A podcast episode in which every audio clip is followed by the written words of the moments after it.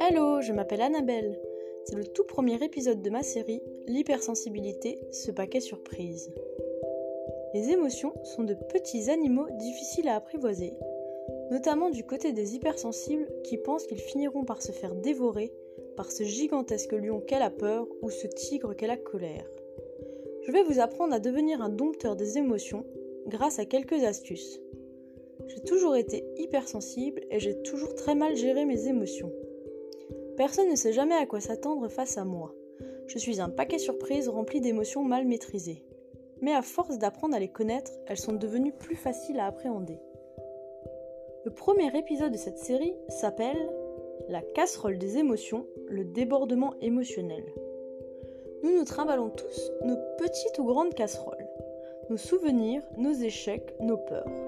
Notre tête résonne tout le temps de cette cacophonie d'ustensiles. Cette casserole-là est différente. C'est la casserole des émotions. Elle peut être grande, petite, minuscule, géante. Elle est trop souvent encombrante. En réalité, si on arrive à gérer son contenu, elle peut vite devenir une alliée. Le problème, c'est que trop souvent, son contenu bou, bou, bou, et d'un seul coup, ça déborde, et il y en a partout. On n'a rien pu faire, c'était inévitable. Et pourtant. Pour commencer, nous allons imaginer que notre casserole est posée sur la gazinière. Nous l'appellerons la gazinière des contrariétés. Notre casserole est donc posée dessus, elle est remplie de liquide, et disons d'eau. Plus la journée va avancer, plus les imprévus, les angoisses ou les contrariétés vont faire chauffer l'eau. Au départ, sa surface est lisse, et puis d'un seul coup, elle se met à bouillir, bouillir, bouillir, et hop, c'est trop tard, il y a de l'eau partout.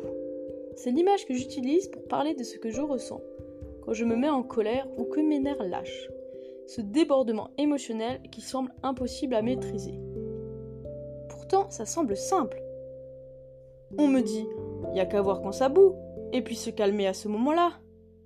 Et là, j'ai envie de dire, ok, mais comment je fais quand je me rends compte que ça va déborder? Seulement quand ça a déjà débordé?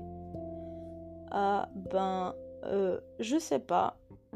Voilà, nous en sommes là, face à cette inondation d'émotions sur la gazinière.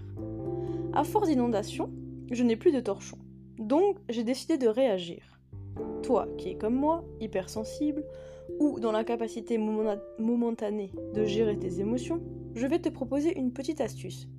Toujours garder son eau à température ambiante. Oui, ok, c'est bien gentil tout ça, mais on fait comment? Eh bien, on va utiliser l'image de la casserole. À chaque fois qu'une situation commence à nous chauffer, on va imaginer que l'eau frémit. Quand une deuxième situation arrive, on va l'imaginer bouillir légèrement.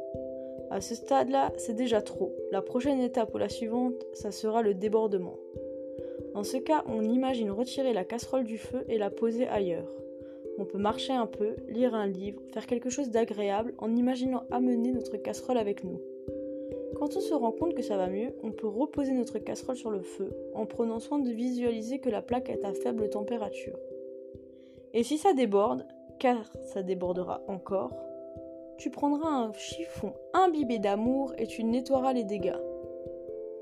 Voilà, en espérant que ce podcast vous vous ait plu et a pu vous aider. On ne baisse pas les bras, l'hypersensibilité est un cadeau, les émotions nous parlent. On mérite tous d'y arriver. Je vous embrasse Belle journée